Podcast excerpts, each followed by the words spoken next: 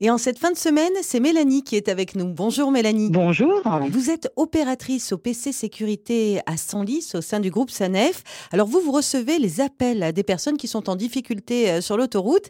Et on va dire que parfois certains appels sont plus inattendus que d'autres. Racontez-nous. On me transfère un appel euh, me précisant que ben, c'est un monsieur qui a envie de parler et le monsieur commence la conversation en me disant euh, oui, je vous jure, c'est pas une blague.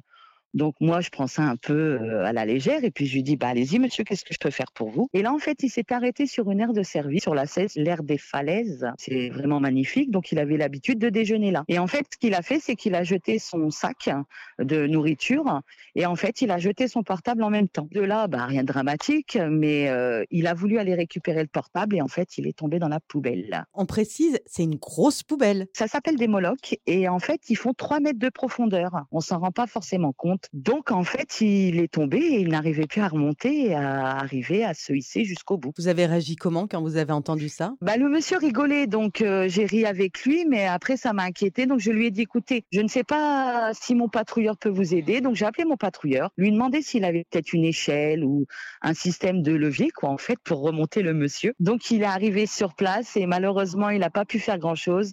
Donc on a appelé les pompiers pour qu'ils viennent le chercher et le sortent de cette histoire. La personne devait être euh, très embêtée, j'imagine. Elle était très embêtée parce que la petite anecdote, c'est qu'il ne m'a pas dit son nom, mais il m'a dit que c'était un médecin, qu'en fait, euh, bah, il avait un petit peu honte, quoi. en tous les cas, il n'a pas été blessé, plus de peur que de mal. Si jamais ce genre de mésaventure vous arrive, surtout, n'essayez pas d'aller récupérer tout seul votre objet qui est tombé dans la poubelle. Merci beaucoup, Mélanie, pour votre témoignage.